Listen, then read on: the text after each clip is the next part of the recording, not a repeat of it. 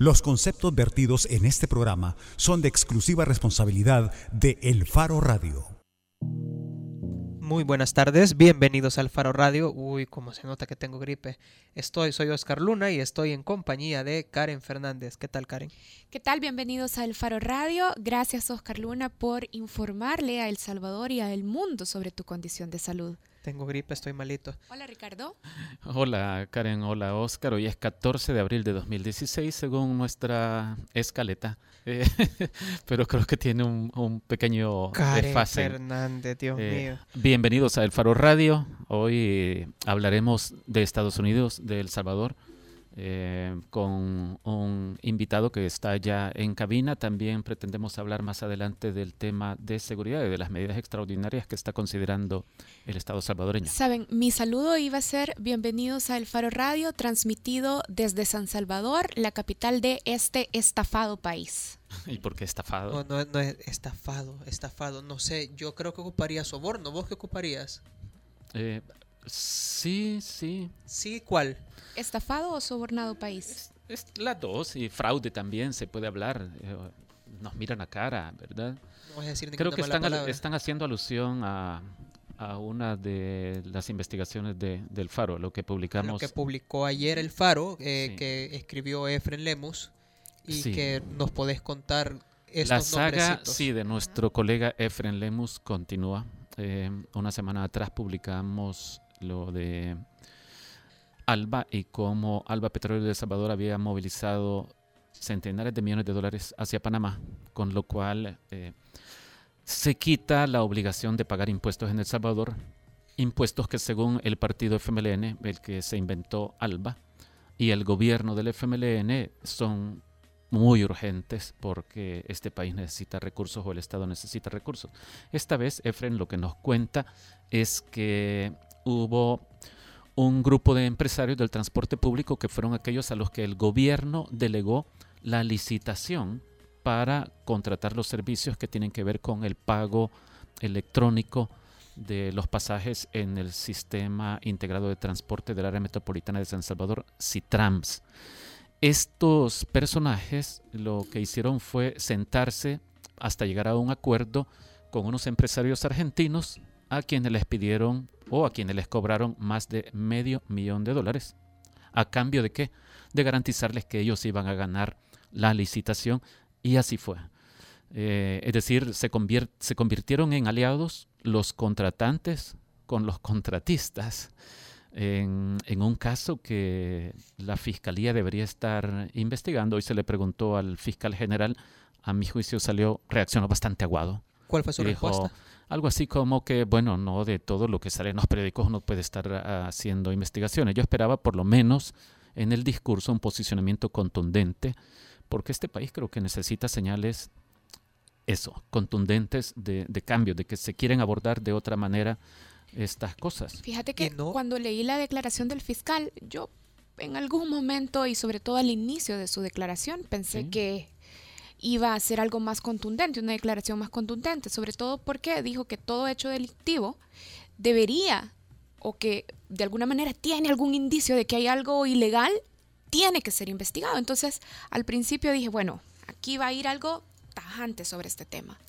Pero luego hacía la referencia de si era solo o no una noticia. Y parte de esta, y perdón, y esta primera parte del saludo tiene un común denominador con la segunda parte del saludo. Sí, pero, pero sobre esto solo quería eh, invitarlos a que lean este material porque es muy interesante la historia. El arreglo al que llegaron eh, estos que, que, que, corrompieron la licitación para, para el CITRAMS fue que les iban a dar sueldo mensual durante 10 años de varios miles de dólares a los, que, a los tres personajes estos que son dirigentes muy conocidos del, del transporte público salvadoreño. Bueno, rápidamente Ricardo, solo decime por qué yo te dije que el, hay un común denominador entre la primera parte y la segunda parte del saludo, que es José Luis Merino. Tiene que ver con pactos, ¿no? Tiene que ver con pactos también. Sí, las, eh, las pandillas, las tres pandillas principales del país, la MS y el Barrio 18, tanto en su facción revolucionaria como en sureños, hicieron llegar ayer al, al, Faro y algún otro medio también un comunicado. Eh, nosotros corroboramos que es un comunicado genuino de las pandillas en el que dicen que eh, aunque el FMLN ha estado acusando a Arena de sentarse a negociar con pandillas, en realidad para la elección presidencial de 2014 fue el FMLN el que logró un pacto electoral con ellos. Y dicen que tuvieron varias reuniones con estos personajes, con Benito Lara, que para entonces era diputado, que luego se convirtió en ministro de Seguridad Pública, y con José Luis Merino, dirigente del FMLN y personaje clave en los negocios de Alba Petróleos, y con el secretario general del FMLN, Medardo González. Estas reuniones se celebraron, dicen, desde poco antes de la primera ronda electoral, que fue el 2 de febrero, y hasta poco después de la segunda ronda, que fue el 9 de marzo. Si usted quiere saber más sobre esto, visite www.elfaro.net y si usted quiere comunicarse con nosotros hoy aquí en cabina, marque el 2209-2887 por WhatsApp al 7276-6942 por Twitter en la cuenta del Faro Radio, arroba el Faro Radio y en Facebook en la cuenta del Faro. Ya regresamos. El Faro Radio. Hablemos de lo que no se habla. Estamos en punto 105. Si al escuchar...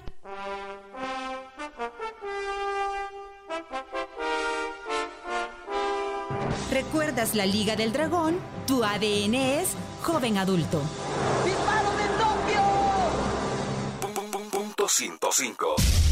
Solo éxitos lo que dicen las AFP versus la realidad. Nos dicen que nos van a robar nuestros ahorros y que el gobierno los utilizará para sus gastos. Falso.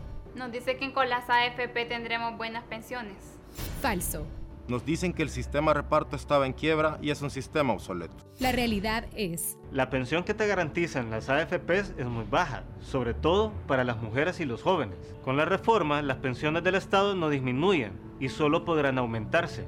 En América Latina ya solo quedan cuatro países con sistemas privados de pensiones, de los cuales Chile y El Salvador estamos en proceso de cambio. Son las AFP las que están desapareciendo. Las AFP ni siquiera garantizan el pago de la pensión mínima para los y las trabajadoras. Es el Estado quien asume esta responsabilidad. Con la reforma, el pago de nuestras pensiones será sostenible. Gobierno de El Salvador Inicia tus mañanas con la mezcla perfecta entre información y diversión. De lunes a viernes, de 6 a 8.30 de la mañana, La Puntada con Eduardo Arevalo y Ana Aguilar. Solo aquí, en punto 105, la radio del joven adulto. Es mejor que disfrutes, mejor que te relajes.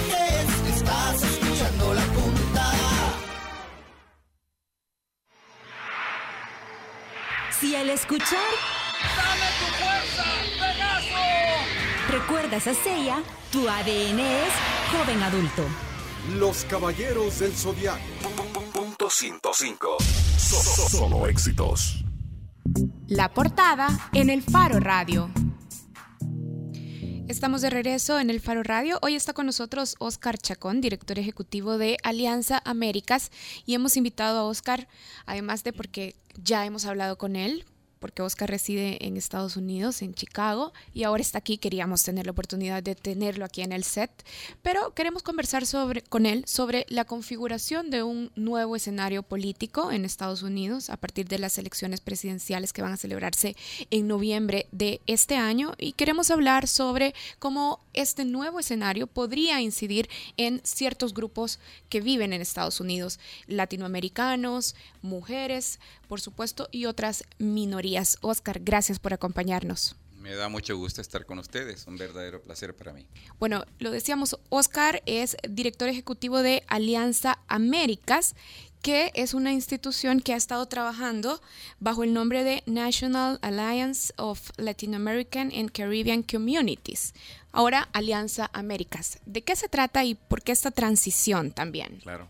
Bueno, brevemente, la organización se funda en el 2004, justamente con el nombre Alianza Nacional de Comunidades Caribeñas y Latinoamericanas, o como muy bien lo dijiste en inglés, eh, las siglas eran NALACC o NALAC.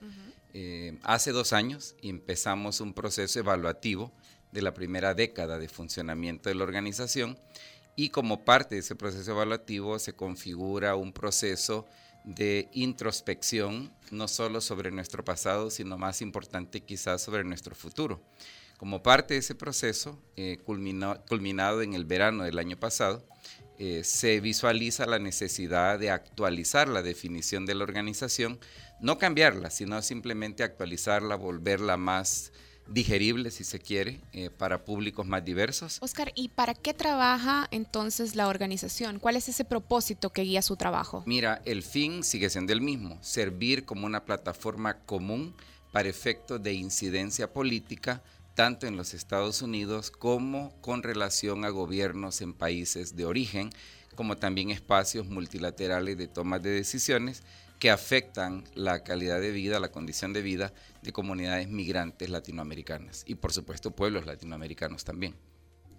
Bien, ahora me imagino que desde Alianza Américas tiene una propuesta con los componentes ideales de una reforma migratoria que genere beneficios para los latinoamericanos viviendo en Estados Unidos.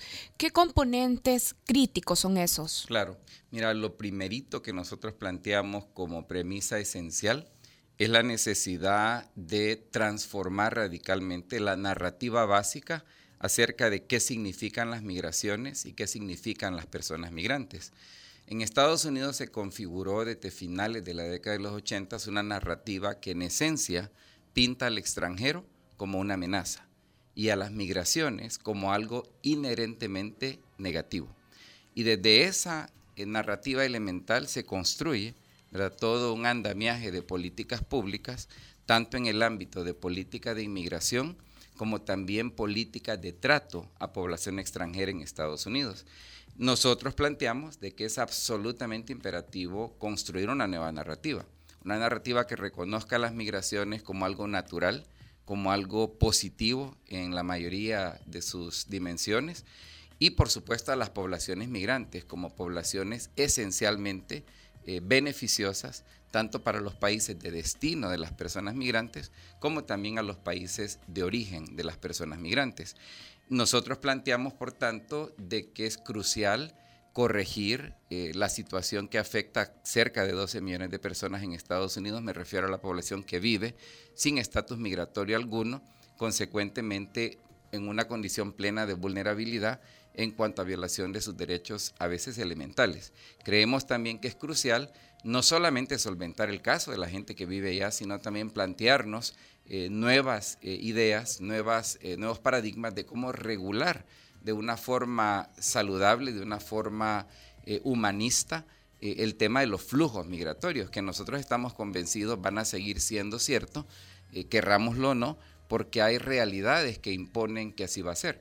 Eh, no solamente realidades de los países eh, que han sido emisores de población migrante, sino también realidades de países como el caso de Estados Unidos. Solo para citarte un ejemplo pequeño, cada día que pasa entre enero primero del 2011 y el 31 de diciembre del año 2030, se jubilan 10.000 personas diarias a razón de que cumplen 65 años de edad en Estados Unidos. Y te estoy hablando principalmente de población blanca, población estadounidense.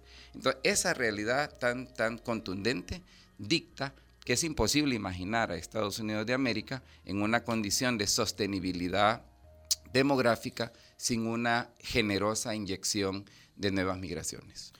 Oscar, Estados Unidos va a elecciones en noviembre, elección presidencial esta búsqueda de, una, de la construcción de una nueva narrativa sobre lo que significan las migraciones y las comunidades eh, migrantes en Estados Unidos eh, puede lograrse más difícilmente o más difícilmente dependiendo de quién gane la presidencia de Estados Unidos. Es decir, quién resulte ganador incide en las posibilidades de construir esta nueva narrativa sobre los migrantes. Sin duda que sí, ¿verdad? Juega un papel importante quién terminará siendo electo. Ahorita hay cuatro nombres. Sí, eh, y pudieran haber más, ¿verdad? Porque lo más importante de esta campaña electoral, que te soy muy franco en decir, en 36 años de vivir en Estados Unidos, esta es la más interesante campaña electoral de lo que yo tengo memoria. ¿Por qué?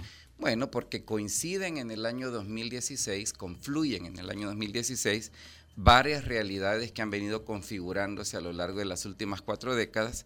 Te menciono rapidito al menos dos, ¿verdad? La primera es el efecto acumulado de las políticas económicas que han conllevado a que Estados Unidos sea hoy en día uno de los países con los más graves niveles de desigualdad económica. Eso tiene un impacto trascendental en la vida de esta sociedad que nunca había logrado ser captada de forma sintetizada en el marco de una campaña electoral. Y lo segundo, que es absolutamente crucial también, es la transformación demográfica de los Estados Unidos. Para un país fundado por gente llanamente racista y xenófoba de origen europeo, que ni siquiera reconocían la humanidad de la población negra, estar en un momento en la historia donde le podemos poner fecha al momento en el cual la población blanca de origen europeo va a dejar de ser menos, más de la mitad de la población, es absolutamente transformador. Entonces, estos dos sucesos, más otros que pues, no, menciono por falta de tiempo, eh, claramente nos ponen en una situación donde esta campaña electoral eh, nos, nos, presenta alternativas. Tú decías cuatro, yo decía que pueden ser más, eh, porque las alternativas que están planteadas tienen mucho que ver con estas realidades. Mira los casos, digamos, como más ilustrados, ¿verdad? El caso de Donald Trump. Donald Trump es un, en mi opinión, es un excelente vendedor. Es un tipo que hace una lectura muy precisa de dónde está el estado de ánimo del electorado estadounidense y articula una campaña populista, nacionalista, algunos dirían incluso fascista, que capta la imaginación tergiversada, como sea, de una buena parte del electorado estadounidense y se logra situar efectivamente como el precandidato republicano con las más altas tasas de preferencia. Y esto le causa un dolor de cabeza no solo a la sociedad liberal estadounidense, sino incluso al mismo partido, republicano. Y por el otro lado, tenés el fenómeno Bernie Sanders, ¿verdad? Que es un fenómeno totalmente nuevo, impredecible. Hace un año, nadie hubiera imaginado que este ancianito de 74 años iba a poner en jaque a Hillary Clinton, que, se viene preparando para una campaña victoriosa desde el 2009. O sea, prácticamente desde el momento en que ella pierde la, primaria electoral en el 2008 a manos de Barack Obama, ella comienza a prepararse para este momento. Nadie se hubiera imaginado que Bernie Sanders tuviera esta popularidad. Y la razón de la popularidad es porque en la lógica inversa también te articula un mensaje muy progresista, yo incluso diría para Estados Unidos revolucionario, en cuanto a que te plantea una agenda esencialmente antineoliberal y está teniendo un éxito enorme, especialmente con la juventud. Y en esto de cambiar las narrativas del concepto de migración y todo, ¿usted cree que sí, Bernie Sanders sería la solución? Porque evidentemente Trump y Cruz no. Sí. ¿Y entre Hillary y Sanders? Y fíjate que incluso, solo para retroceder un poquito con tu pregunta, hay que entender, el, el, la corriente antiinmigrante no se reduce a Trump. Eso es importante entenderlo. La corriente antiinmigrante es una corriente que ha encontrado asidero pleno en el Partido Republicano. Entonces, cualquier persona que quiera decir que Trump es la cara antiinmigrante o la voz antiinmigrante, este está engañando, porque en realidad lo que Trump está haciendo es capitalizando en lo que el Partido Republicano ha venido incubando ya por más de 20 años. En el caso demócrata, nosotros vemos que de los dos candidatos demócratas, definitivamente Sanders ofrece la posición de mayor apertura. Yo no diría de que Bernie Sanders tiene ya una lectura profunda, minuciosa sobre cómo transformar especialmente el tema de las narrativas, pero indudablemente sí tiene mucha más apertura que la que uno encontraría en una Hillary Clinton, donde más o menos entendemos de dónde viene, porque su esposo pues, fue presidente. Yo te digo que la ley antiinmigrante más brutal que se ha aprobado en historia reciente en Estados Unidos se aprobó justamente en 1996. Quien estampó su firma en esa ley fue justamente el presidente Bill Clinton. Oscar, para las necesidades de empleo, por ejemplo, también de respeto a sus derechos humanos y, civiles, eh, de las comunidades latinoamericanas en Estados Unidos y también de las minorías en general. Eh, ¿Quién es mejor opción, Bernie Sanders o Hillary Clinton, pensando en si, como es campaña y como además hay que pensar en las posibilidades de que mi partido me acepte y piense que yo soy lo más adecuado para ir a luchar contra el candidato republicano, ¿quién ofrece las mejores, quién es la mejor opción? Fíjate que en esto es bien importante para responder a tu pregunta con algunos matices. Una cosa es la información que tenemos plasmada en plataformas políticas y también la trayectoria, ¿verdad?, de los candidatos. eh, tu pregunta, la respuesta más lógica y objetiva es que Bernie Sanders es la mejor opción. Y hablando, hablando entonces, a ver, de Bernie Sanders como la mejor opción, pero ¿qué posibilidades reales tiene de convertirse primero en candidato de los demócratas? Hoy se celebran las primarias en Nueva York, de hecho. Y luego, ¿qué posibilidades tendrá de convertirse realmente en presidente de los Estados Unidos? Bueno, pero déjame que termine la pregunta, porque estábamos eh, viendo quién ofrece lo mejor, ¿verdad? Pero aquí viene la otra parte de la respuesta. Hay una dimensión emocional, ¿verdad?, en la que mucho del pueblo votante en Estados Unidos responde, más allá de, basado en los hechos, basado en plataformas, quién es el mejor. Y aquí sucede algo interesante. Clinton, Bill Clinton, el expresidente, ya desde hace muchos años se ganó, literalmente hablando, el corazón de la comunidad negra razón por la cual mucha gente consideró la presidencia de Bill Clinton como la primer presidencia negra de Estados Unidos, a pesar de que Bill Clinton es un hombre pues, más blanco no podría ser. Sin embargo, en, en, la dimensión emocional, particularmente en relación a la población de raza negra en Estados Unidos, los Clinton tienen una capacidad de seguidores increíble. Ya, Hillary capitaliza esto entonces. Exactamente. Y si tú examinas realmente las plataformas y la trayectoria de Hillary, no da como para explicar por qué el, arrastre que tiene con la población de votantes negros. ¿Y qué pasa con las mujeres? Porque además en el caso de las mujeres hubo un incidente un poco vergonzoso cuando se sumaron Madeleine Albright y Gloria Steinem, la famosa lideresa feminista de los años 70. Correcto. Sí, se da lo mismo, porque mira, vuelvo a lo que te dije hace un rato. Esta elección es lo más interesante que yo he visto y yo creo que mucha gente estaría de acuerdo conmigo en calificar como una elección excepcional, ¿verdad? En la historia reciente de Estados Unidos. Se está dando un fenómeno interesantísimo en el ámbito estrictamente de grupos demográficos. Si vos ves, por ejemplo, la gente votante entre 18 y 25 años, abrumadoramente están apoyando la campaña de Sanders. Pero Sanders eh, es un señor que ya parece... Es un anciano. claro, ajá. Sí, hay muchas Eso lo hace más interesante todavía. Claro, ahora yo sí te digo una cosa, el, el ejército de personas de la cual Sanders se ha hecho acompañar son lo inverso a él en términos de edad. O sea, sus más importantes operadores son todos cipotes, como diríamos aquí en El Como los que estamos aquí. Exacto.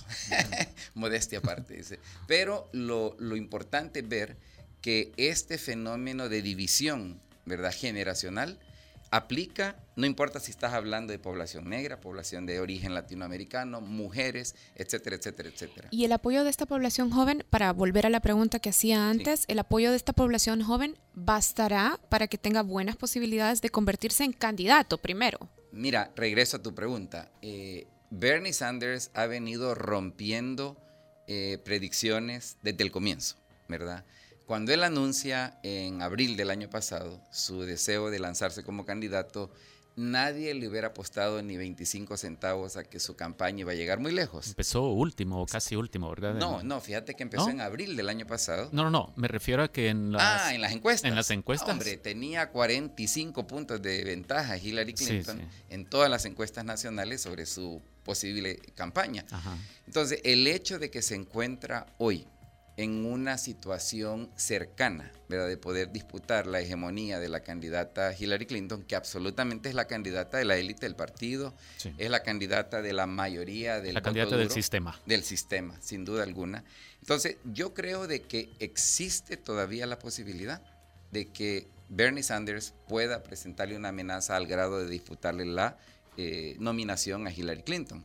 Y ya hay encuestas que comparan quién de los dos candidatos pudiera funcionar mejor ante ya sea un Trump o un Ted Cruz en el lado republicano. Faltan grandes estados como California todavía. Claro. ¿Quién ganará California en los demócratas? Mira, es difícil hablar con certeza. Es como que me preguntes quién va a ganar esta noche pudiéramos estar de aquí a la medianoche con una gran sorpresa de que Bernie Sanders le gane el Estado a la Hillary, a pesar de que las encuestas han dicho lo opuesto. Y que Hillary ha sido senadora de Nueva York. Y que Bernie Sanders nació en Nueva York. Nació en Nueva York. Entonces, por eso te digo que aquí lo interesante de esta campaña, yo la reduzco a lo siguiente.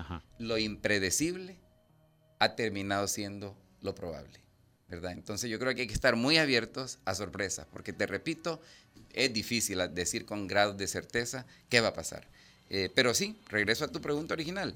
Si la contienda fuese entre cualquiera de los dos republicanos que hoy están punteando y Sanders, los, los resultados de las encuestas son muy interesantes porque Sanders sale muy bien comparado con cualquiera de ellos dos.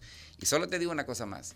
Dado el pleito interno que ha generado la campaña de Trump en el Partido Republicano, al grado de que muchos consideran que se está dando una guerra civil silenciosa dentro del Partido Republicano, y si se llega a la convención del Partido Republicano a, mediados del mes de julio en Pensilvania, vamos a potencialmente estar frente a una situación interesante porque podría surgir un candidato enteramente nuevo.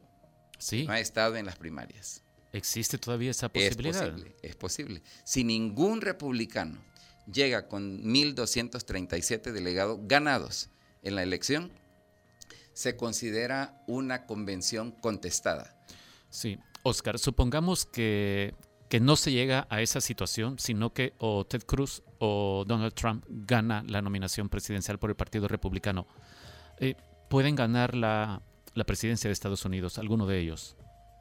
ya sea contra Hillary, que es más probable según los números, o contra Bernie Sanders. Es posible. Es posible, a pesar de, de, la disputa y del pleito interno que han tenido y de todo lo que se han dicho. Yo te diría que el... Que el ¿Por, qué es posible, a, pesar de lo que vemos en la campaña que aportan estos señores y, y todo lo que significan ellos para la comunidad latinoamericana? Claro. Por, porque la campaña que han hecho es espectacular, pero en el sentido negativo. Mira, el flanco más débil es la guerra civil que tienen los republicanos. Ese es el factor de debilitamiento más contundente con el que llegan hasta este momento.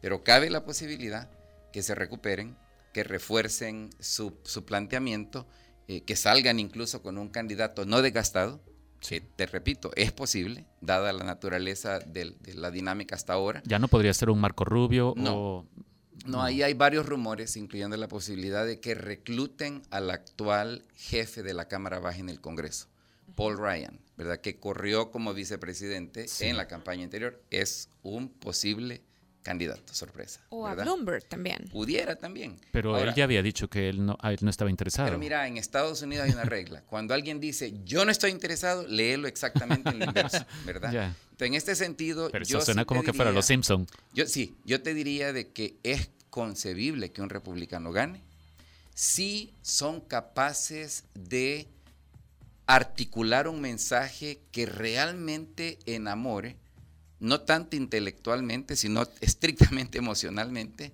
a la mayoría de los votantes blancos. Porque mira, te recuerdo una cosa, 70% de la población capaz de votar en las elecciones próximas es población blanca. Aunque así nos guste fantasear con el poder del voto latino, asiático, negro, la realidad es que la mayoría son todavía votantes blancos. Sí. Bueno, Oscar, se nos ha terminado el tiempo. Desafortunadamente, qué rápido. Sí, pero muchas gracias por, por tus comentarios, por tus respuestas. sí, nos quedamos con un paisaje creo que más claro. Muy bien, y estoy a sus órdenes. Seguimos en contacto. Muchas gracias, Oscar. Ya regresa el Faro Radio. El Faro Radio. Hablemos de lo que no se habla. Estamos en punto 105. Si al escuchar esto... Encerar, mano derecha. Pulir, mano izquierda. Encerar, pulir.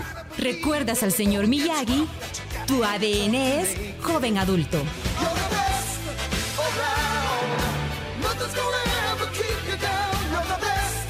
Punto 105.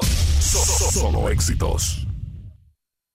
¿Cómo mejorarán las pensiones con la reforma que propone el gobierno? Cecilia es maestra del sector público. Ella gana 595 dólares. Con el actual sistema de AFP, al jubilarse ella tendría una pensión de 220 dólares con 10 centavos. Con la reforma que propone el gobierno, su pensión mejorará a 244 dólares con 5 centavos. La reforma sí beneficia a las y los salvadoreños. Gobierno de El Salvador, unámonos para crecer. Porque todos estamos hechos de canciones y vibraciones. No te pierdas todos los viernes, desde las 7 de la noche, Hechos de Música, con Carlos Galicia.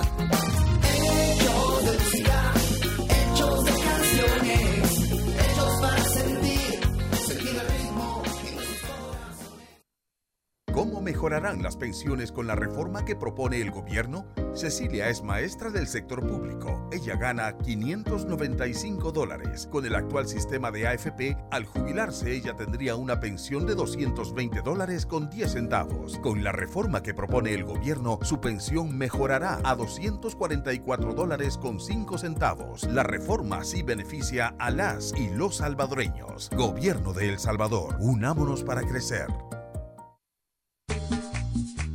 ¡Adelante, Cuscatlaco! Si celebraste el gol del Salvador contra México en el Cusca, tu ADN es joven adulto. ¡Del Salvador! ¡Gana la selecta! 2 a 1 a 5 del final. Punto 105. So- so- Solo éxitos. Bajo la lupa en el Faro Radio. Estamos de regreso en el Faro Radio. Recuerde que puede comunicarse con nosotros al 2209-2887 y en Twitter en la cuenta arroba el Faro Radio. Ricardo. Les habíamos dicho que hoy íbamos a platicar en uno de nuestros segmentos sobre el tema de la inseguridad. Eh, la Asamblea Legislativa tiene desde hace tiempo, desde hace ya algunos días, una discusión sobre una serie de propuestas de reformas legales, de medidas extraordinarias para tratar de atajar la escalada de violencia que nos tiene con índices de homicidio no vistos ni siquiera en el año anterior. Hoy nos acompaña en cabina el diputado Rodrigo Ávila del Partido Arena y miembro de la Comisión de Seguridad. Bienvenido, diputado. Muchas gracias, eh, Ricardo. Buenas tardes, Oscar, Karen. Buenas tardes. Buenas tardes. Gracias a usted por ustedes. acompañarnos, No, no, la diputado. orden, un, gusto. Diputado, Es- es, para- importante, yo creo que es obligación de nosotros hablar, digamos, de la cara a la gente, de, las cosas que se están haciendo y de lo que, de lo que, de lo, de todo esto que se está gestando en la asamblea, que ojalá pues eh, venga para, para, para bien y para ayudar a esta situación, como usted decía, tan grave, ¿verdad? Sí, nosotros queremos ir al, al grano en algunos de los puntos que nos parece que vale la pena que se ponga atención. Con el diputado Misael Mejía la semana Pasada. pasada, del FMLN, eh, de hecho abordamos dos puntos que nos, nos parecían como esenciales para tratar con él, que era el de tratamiento a los menores como adultos y el de armar a la población civil y crear estos comités comunales para autodefensa. Y fue interesante porque él terminó diciendo que su partido en realidad no iba a apoyar ese par de medidas, que, yo, que ellos no estaban de acuerdo, a pesar de que ese día en la mañana el secretario de Comunicaciones de la Presidencia había dicho que estaban valorando la posibilidad de entregar armas a la, a la población civil. Pero él dijo, no, y no es posición mía, es posición del partido, que esas dos cosas no. Así que eh, vamos a tratar de ir al grano hoy, hoy nosotros también. Sí, a, a lo mejor usted nos dice, pero hoy ha dicho otra cosa en la comisión. Bueno, Eh, yo, yo, yo, Ricardo, yo, yo no puedo hablar por, por, por lo que diga el partido de gobierno. Sin embargo, lo que sí puedo decir es que la semana pasada, no solamente el secretario de Comunicaciones, sino que el vicepresidente y otros funcionarios hablaron de este tema. Hablaron de este tema con claridad y dijeron que hay que montar estos comités ciudadanos. Bueno, bueno, dijeron que hay que que estaban considerando eso. No, no, pues sí, pero hablaron con claridad y el secretario de Comunicaciones dijo que era una consideración importante porque la gente tenía derecho a... Yo, yo en lo personal creo que cuando se crean estas sinergias como la que ahorita se está creando, Ricardo, para apoyar el tema de la seguridad, a veces se crean sobreentusiasmos. Yo, yo siento que ese tema de... ¿En la ciudadanía o en la clase política como los En diputados? todo el mundo. Lo que pasa es que la clase política muchas veces responde precisamente a las emociones desbordadas de la gente. La gente ya no aguanta. El tema de las pandillas, el tema de la criminalidad, el tema de la seguridad ha llegado a un nivel tan grave que esto se ha convertido en una verdadera tragedia nacional y la gente muchas veces sigue inclusive cosas que podrían ser en la práctica descabelladas, pero que le suenan bien al, al- al- a, la, a la- digamos, al- a la tónica de la desesperación de la misma gente. De repente sale alguien diciendo, mire, aquí pene muerte, matar. O sea, claro, y automáticamente eso recibe una serie de apoyos porque es el sentir de la gente. O sea, eso es, eso responde a la desesperación de la gente. Y nosotros tenemos que ver esto desde una perspectiva no solamente práctica, sino que responsable. Yo, por ejemplo, de los comités comunales ustedes lo apoyan. No, y le voy a explicar. Primero que no podemos apoyar algo que no se sabe exactamente a ciencia cierta cómo que va a funcionar. Aquí ha habido una serie de, de posiciones totalmente dispersas eh, alrededor de este tema.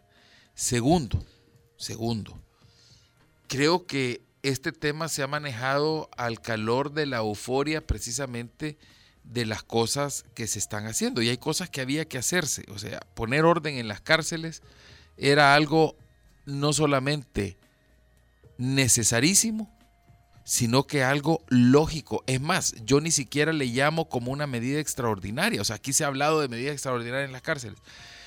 Ricardo, yo he pasado hablando de esto los últimos tres años. Eh, inclusive sin ser funcionario, sin ser diputado, cuando me han invitado a hablar de estos temas, yo he hablado de, y, lo he hablado de una perspectiva eminentemente técnica, o sea, si se quiere una visión eminentemente técnica. una de las principales cosas que estaba dentro del marco de, recomendaciones del señor Julián era esa. O sea, no se puede pretender ordenar tomar por parte del Estado el control de las calles, de las colonias, de los barrios, si primero no se hace en el lugar donde por de manera natural ya se debería de tener un control, que es en las cárceles. Y aquí el problema son las cárceles, precisamente no todas, eh, sino que precisamente las cárceles donde están las pandillas, que es de donde emana una operatividad criminal y más que eso, emana también o se genera la sinergia de actividad organizacional de las mismas pandillas. Entonces, ese es un tema aparte. Ahora, sobre lo de los comités, yo quisiera hacer un poco de memoria, historia, yo estoy bastante más viejo que ustedes, pero yo recuerdo, por ejemplo, yo era director de la policía ya por el año de 1994-95, el viceministro de Gobernación y Seguridad, porque seguridad caía dentro del ramo de gobernación, era don Hugo Barrera, y don Hugo Barrera propuso y de hecho comenzó a juramentar directivas ciudadanas eh, de apoyo a la seguridad. Eran directivas de seguridad ciudadana que tenían como objetivo reunirse con la policía, informar a la policía, dar de, hacer de conocimiento de la policía cosas extrañas, generar acciones preventivas, eh, comités de, de, prevención de violencia, deporte. La idea era reunirse en las alcaldías. ¿Y qué pasó con esa propuesta? Ah, Karen, se armó un aspaviento horroroso. Se armó un escándalo terrible, fue denunciado el gobierno ante la Comisión Interamericana de Derechos Humanos que se creía, se quería crear orden, que eso era ahí. Bien, y, fue el FMLN. En honor, al, tiempo, voy a también aprovechar para explorar eh, su postura sobre otras de las medidas que se están discutiendo y se han aprobado. Por ejemplo, ¿de qué sirven las medidas que amplían las capturas, ya sea de menores de edad o de mayores de 18 años, si al final la fiscalía no demuestra capacidad de investigar y presentar pruebas que terminen en condenas específicas. Lo que pasa es que todo esto, Karen, tiene que ser crea tiene que ser articulado de una manera integral. Una cosa, por ejemplo, no puede funcionar nada más no se puede combatir efectivamente a las pandillas si primero no se hace un gran esfuerzo por cerrarle el chorro a las pandillas. Y cuando hablo de cerrarle el chorro, hablo de cerrarle el chorro de su crecimiento organizacional, de su mutación criminal, pero también de su crecimiento en cuanto a membresía. ¿Y cómo se hace eso? Eso, primero, el primer paso, eso hay un montón de cosas que se tienen que hacer, pero el primer paso, lo primerito, lo primerito que se ha hecho o lo primerito que se tenía que hacer es lo que se ha hecho con lo de las cárceles. Esto no significa que eso es una fórmula mágica. Hay que fortalecer la parte investigativa. Yo, por ejemplo, siempre he sido alguien que ha insistido y tengo conocimiento práctico de eso. O sea, aquí este tema no lo podemos combatir con la fuerza presencial ni del ejército ni de la policía. Esto se combate, el tema del crimen organizado, de las pandillas, se combate con una efectiva investigación criminal con una efectiva desarticulación de estos grupos.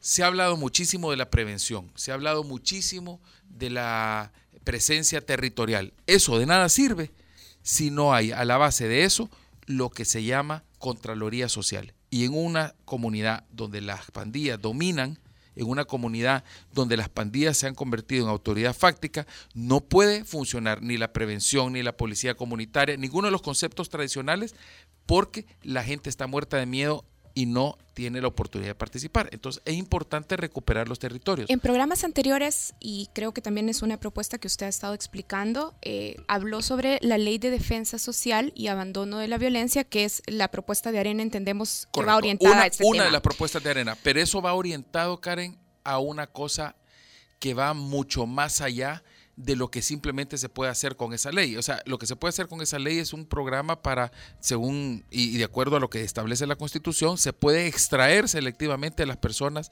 que sean problemáticas. A ese punto quería llegar, a extraer selectivamente de las comunidades a las personas que sean Sí. problemáticas. ¿Cómo se logra eso? a las, no? A las personas que generen, no, problemático es un decir y, quizás se queda corto. Eh, lo- la constitución habla de personas que tengan conducta dañosa, conducta antisocial y conducta, lo más importante, peligrosa, ¿Y cómo se aplicarían esos criterios de selección? a través de un registro, a través de poder legalmente contar, como se cuenta en otros países, con un registro de membresía de las personas que pertenecen a las organizaciones criminales. Pero eso se da a la base y en virtud de un proceso legal que no sea arbitrario, que no sea antojadizo, que tenga candados y que certifique de alguna forma lo que pueda conocer la policía a través de la inteligencia policial, lo que pueda tener ya en conocimiento de la policía a través de las investigaciones y los expedientes abiertos. Eso es darle seriedad a todo eso, pero un registro no solamente serviría para poder perseguir al delito, sino que mucho se ha hablado, por ejemplo, de focalizar esfuerzos en la parte de rehabilitación y reinserción. Y si no tenemos claro quién es la población objetivo, o sea, quiénes son los miembros de las pandillas, cuántos son los miembros de las pandillas, porque hasta el momento lo que tenemos es estimados y tenemos buenos estimados. Yo tengo buenos estimados, pero al final son eso nada más, estimados. Necesitamos un proceso, un mecanismo legal para poder primero cuantificar la magnitud del problema que hoy por hoy es el problema de primer orden en el país, que es el problema de las pandillas. Y para eso un registro simplemente se aplicaría como se aplican en otros países del mundo. En Colombia jamás se hubieran podido desmontar a las autodefensas y a los paramilitares si primero no se hace un registro de estas personas, que se les dé una oportunidad de rehabilitarse dentro del marco de las mismas leyes penales. Nosotros creemos que eso es viable y por eso hay un montón de cosas, Karen, que se pueden hacer mucho antes de venir y llegar a decir que la gente tiene que defenderse y encontrarse de tú a tú con la, con, la delincuencia, armándose. O sea, yo soy un defensor del derecho que un ciudadano tiene de defenderse, pero no es lo mismo de defenderse que confrontar, que confrontar con la, con, la, con la delincuencia. Ahí se puede correr el peligro de que la gente se empiece, y estos grupos eh, que se han planteado, a tomar la justicia por sus manos, que es muy diferente diferentísimo total y absolutamente de lo que se planteaba en los años 90 con los comités de seguridad ciudadana que de hecho iban a, funcionar de alguna manera amparados en los gobiernos municipales, se iban a reunir en las, en las, en las, en las casas comunales, se iban a reunir en las alcaldías y su función era inclusive eh, de, de actividades preventivas. No solamente incluía a ciudadanos notables, sino que hasta señoras, abuelitas, abuelos. O sea, nada que ver con esto de, de, comités armados. Que creo que gracias a Dios el gobierno está de alguna forma, eh, Karen, Oscar, Ricardo, está como recapacitando en este tema. Pero lo más importante es que tenemos que tener un gobierno que tenga un discurso coherente. Hace dos meses el discurso del gobierno era que aquí el tema de la inseguridad era eminentemente perceptivo, Percepción. creado por los medios de comunicación. Eh, hoy eh, como que está más consecuente con la realidad que todos los salvadoreños vivimos, que es un problema de primer orden al cual hay que darle un tratamiento serio.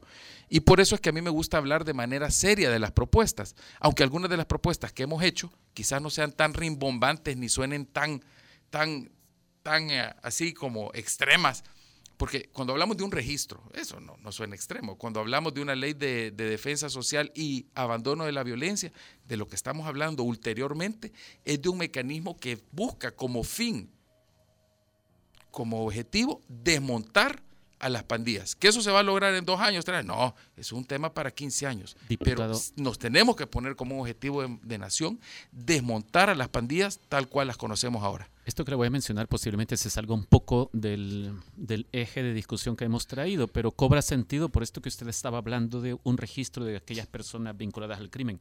Estoy pensando en esto. Um, hay una persona, un empresario, José Adán Salazar, eh, presunto líder del cártel de Texas, a quien la, la, Casa Blanca le ha denominado capo internacional de la droga.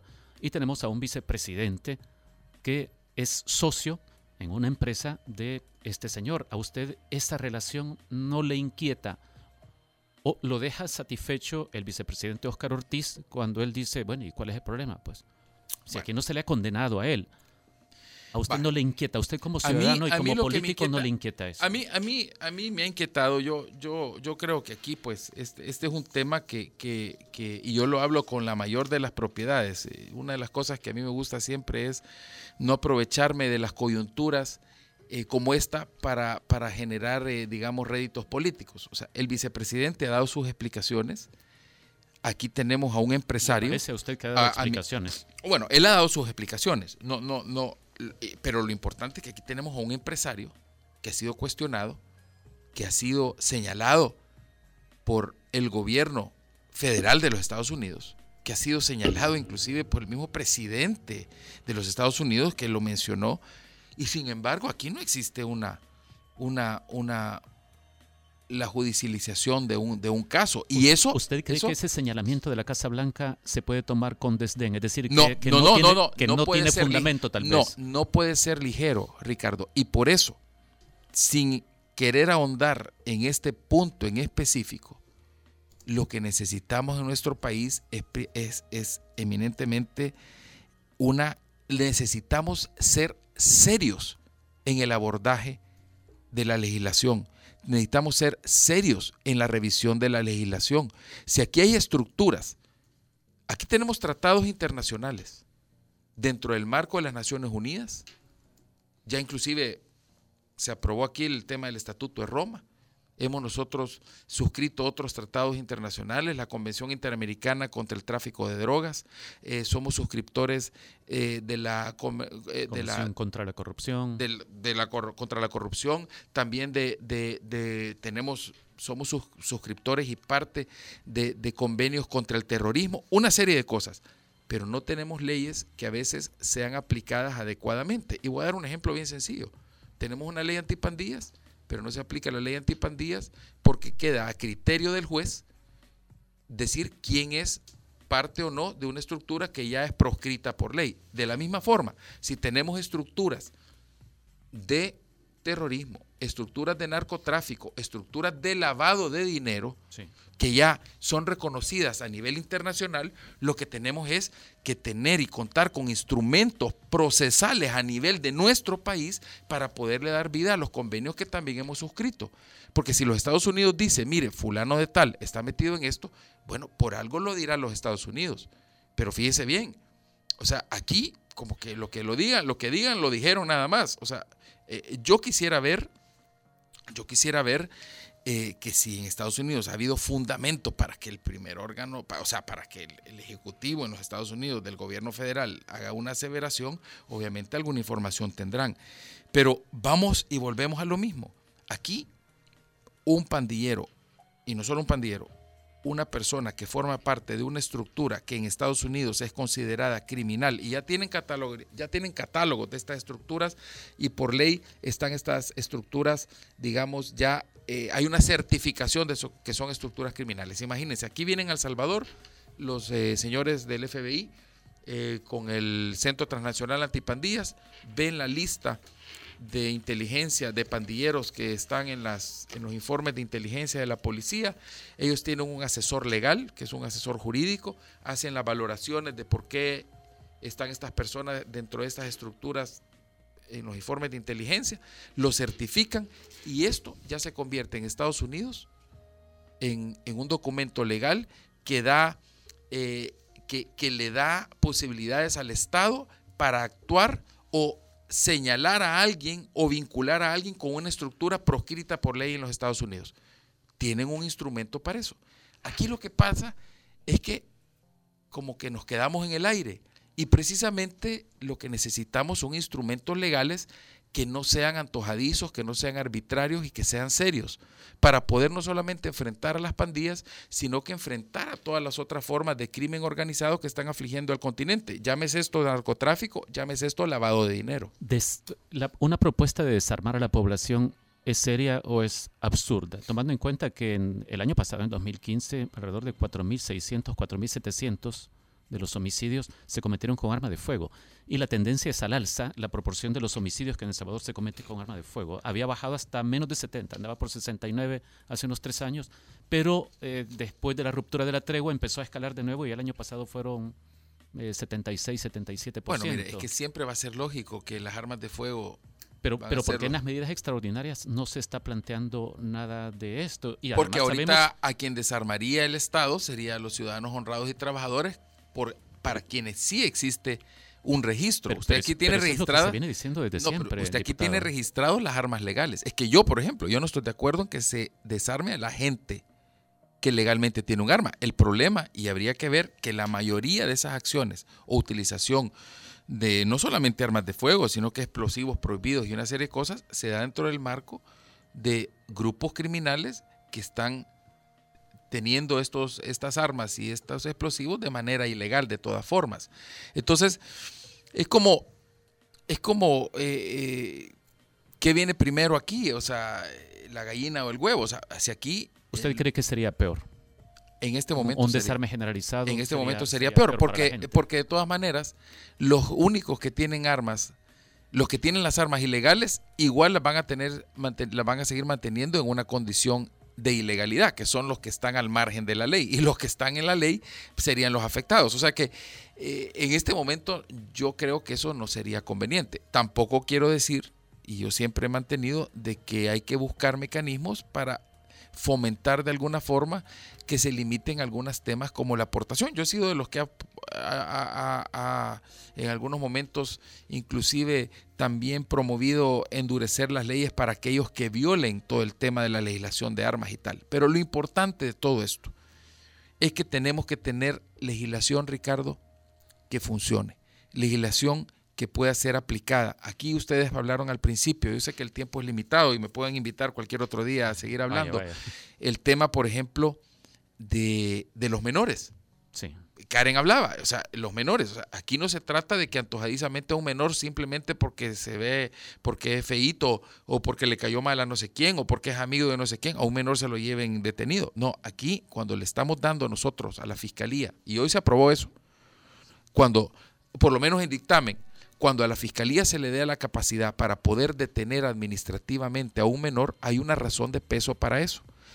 Antes, los jueces, antes de la reforma penal y procesal penal, que era antes de carácter acusatorio y pasó a un, perdón, antes era de carácter inquisitivo y pasó al carácter acusatorio, la primera reforma de sustancia que hubo en nuestra legislación penal fue la de, la de los menores, con la ley del menor infractor.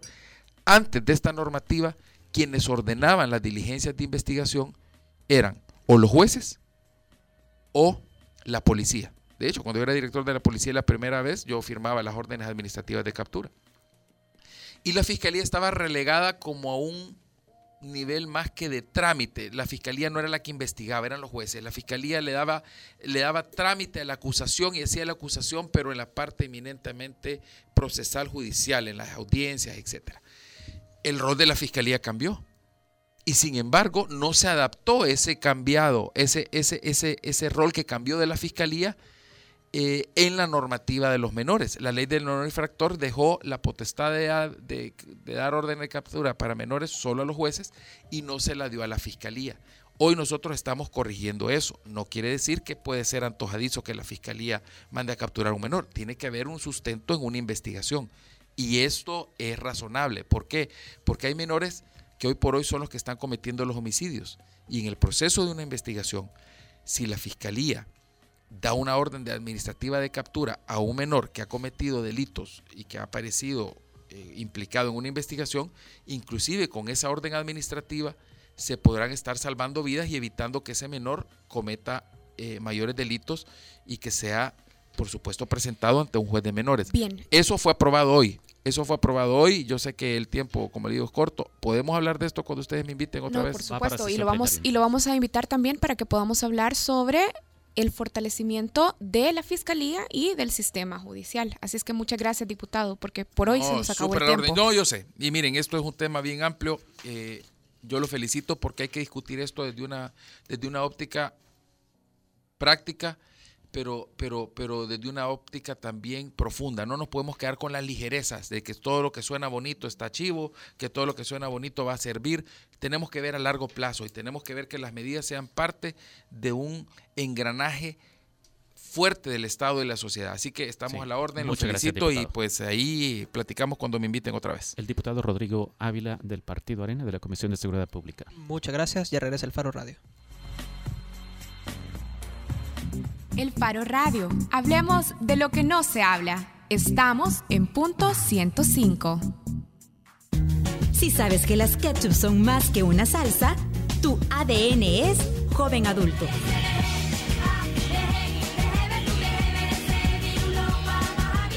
Punto 105. So- so- Solo éxitos. ¿Cómo mejorarán las pensiones con la reforma que propone el gobierno? Cecilia es maestra del sector público. Ella gana 595 dólares. Con el actual sistema de AFP, al jubilarse ella tendría una pensión de 220 dólares con 10 centavos. Con la reforma que propone el gobierno, su pensión mejorará a 244 dólares con 5 centavos. La reforma sí beneficia a las y los salvadoreños. Gobierno de El Salvador, unámonos para crecer. Acompaña todos los martes desde las 7 de la noche a César Barrientos con lo mejor del pop y rock en español en Nación Eñe, solo aquí en punto 105, joven adulto. Si bailaste la Macarena, tu ADN es joven adulto. Baila tu cuerpo, alegría, Macarena. Eh, Macarena. 105. solo éxitos. La contraportada en el Faro Radio. Estamos de regreso en el Faro Radio en esta contraportada express y es solo para recordarles que del 9 de mayo al 14 de mayo de 2016 estará en El Salvador el, como que circo, el Foro CAP, el Foro Centroamericano de Periodismo que organiza el Faro. Sí, ya les hemos mencionado que tendremos algunos personajes en el ámbito del periodismo y de, de la narrativa. eh, tiene un peso internacional importante Martín Caparrós. Martín Caparrós es un periodista argentino que dará un taller dentro del foro y también dará la conferencia de cierre el sábado eh, 14, sábado 14. 14 de mayo. Sí, la inauguración está Ese yo programada creo que es el para plato el fuerte, 9. así, el plato sabroso. Sí, y en esa tendremos, por ejemplo, a Iván Velázquez, ¿verdad? ¿Que es quién? Eh, Bueno, él es el, el comisionado de la Comisión Internacional contra la Impunidad en Guatemala. ¿Que ha hecho qué? Por ejemplo, despacharse al presidente Otto Pérez Molina y a la vicepresidenta de Guatemala, Roxana Valdetti, por corrupción. ¿Y viene a qué? Eh, pues es una, un conversatorio sobre impunidad y sobre qué más, Karen. ¿Y quiénes pueden ir? Y sobre impunidad y Es- persecución y ejercicio de la justicia. Hay distintos tipos de actividades, hay Ajá. talleres que son cerrados y que se resuelven por inscripción. Ya todos están prácticamente resueltos, eh, quizás que van quedando un par de plazas en, en algunos de ellos. Pero Eh, en los eventos públicos, como hay en este, públicos en el que va a estar, como esta conferencia de, Ajá. de arranque de lunes 9. donde va a estar Iván Velázquez, como lo estabas diciendo, a, lo que, a Sí. los que ustedes pueden asistir. Durante la semana hay otras charlas, conferencias, foros, conversatorios y pueden enterarse de esto entrando, buscando esta información en la página eh, forocap, el Faro. forocap.elfaro.net y a partir de hoy en la noche eh, el sitio se renueva y ya tendrá la información de cuánto cuesta el, el pase VIP o cuánto cuesta asistir a evento por evento, porque sí hay una contribución especial para eh, asistir a estos eventos públicos. A Y- quienes perdón, a quienes No, solicitaron cupo en el taller de periodismo para no periodistas, que fue el primero que se llenó. Eh, solo les, les quiero decir que estamos ya en el proceso de selección de las últimas 15 personas, es decir, porque teníamos mucha demanda y entonces hicimos un ejercicio de pedirles algo más para tomar la decisión final. Así que entre ahora y mañana se les notificará a quienes han sido seleccionados para tomar este. Vamos a irnos a una pausa rápidamente, este, pero quiero decirles que el jueves vamos a regalar tres pases VIP eh, para todo el Foro Centroamericano de Periodismo para la gente que haga lo que yo diga. Ya regresa el Faro Radio. El Faro Radio. Hablemos de lo que no se habla. Estamos en punto 105. Si al escuchar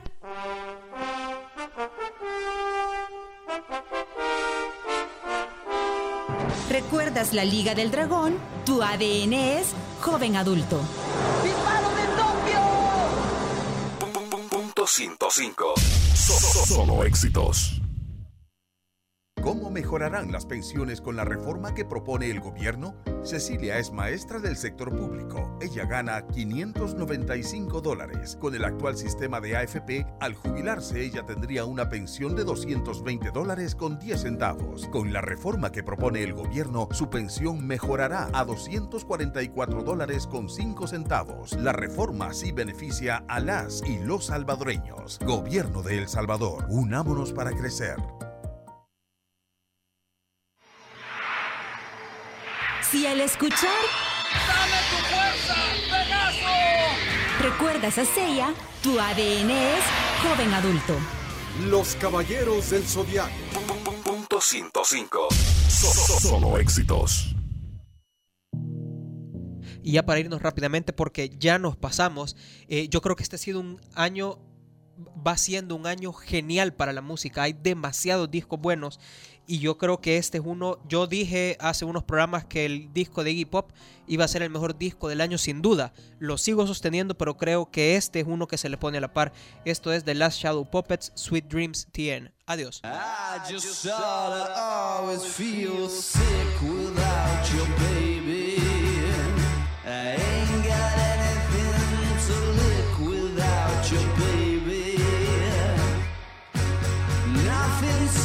Stick without you,